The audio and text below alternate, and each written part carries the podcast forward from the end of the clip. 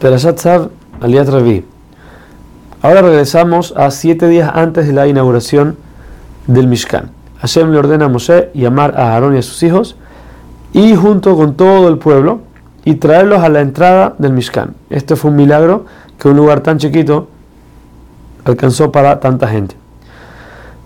Moshe entonces manda a Aarón y a sus hijos a sumergirse en un mikveh para purificarse, luego los viste con las ropas de la Keuná y con el aceite de unción entonces unge todos los utensilios del Mishkan, salpica parte del aceite en el altar, que entre paréntesis Rashi nos dice que él no sabe dónde fue ordenado Moshe hacer esto, salpicar el aceite en el altar.